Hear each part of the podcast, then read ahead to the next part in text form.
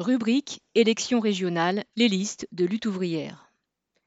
Les 13 listes de lutte ouvrière pour les élections régionales du 20 juin ont été déposées.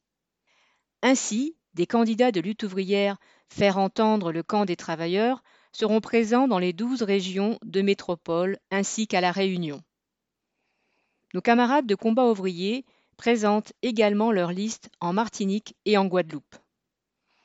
Nous présentons ci-après la liste de la région Normandie.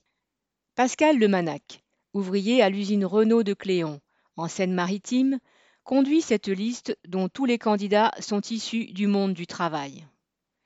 Pour les politiciens en campagne, les régions sont des enjeux importants en termes de carrière ou de relations avec la bourgeoisie locale, arrosée de millions prélevés sur les budgets régionaux. C'est ainsi que l'usine Forestia de Caligny, dans l'Orne, a touché 2 millions d'euros de la région pour ouvrir deux nouvelles lignes de production, en échange d'une vague promesse de création d'une soixantaine de postes d'ici 2024.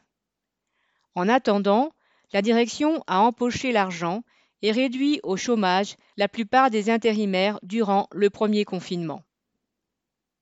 En Normandie, le secteur automobile compte près de 45 000 travailleurs.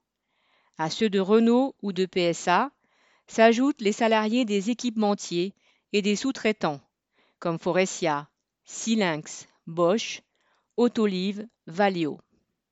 Toutes ces sociétés ont engrangé d'importants bénéfices et suppriment des emplois.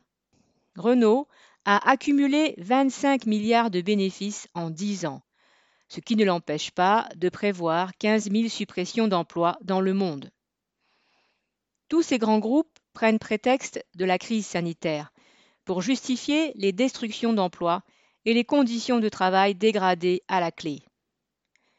C'est aussi le cas dans l'aéronautique, où le patronat s'abrite derrière la baisse du trafic aérien pour justifier ses mauvais coups.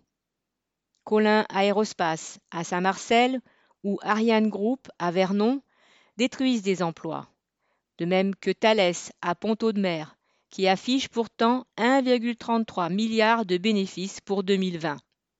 La crise sanitaire, en plus d'être un accélérateur brutal de la crise économique, a mis en lumière l'incurie des gouvernements qui se sont succédés et ont taillé dans les effectifs dans la santé, dans l'éducation, dans tous les services utiles à la population. En avril dernier, Castex est passé au CHU de Caen, annonçant la création de 140 postes. En fait de guillemets création, il s'agit juste de renoncer, pour le moment, aux réductions d'effectifs qui étaient programmées. C'est pour dénoncer cette offensive du patronat et du gouvernement que les candidats de lutte ouvrière se présentent. Face à la crise, s'il y a moins de travail, chacun doit travailler moins pour que tous les travailleurs conservent un emploi et un salaire décent. Cela sacrifierait les profits? Oui, mais l'enjeu est entre leurs profits actuels ou accumulés depuis des années et la vie des travailleurs et de leurs familles.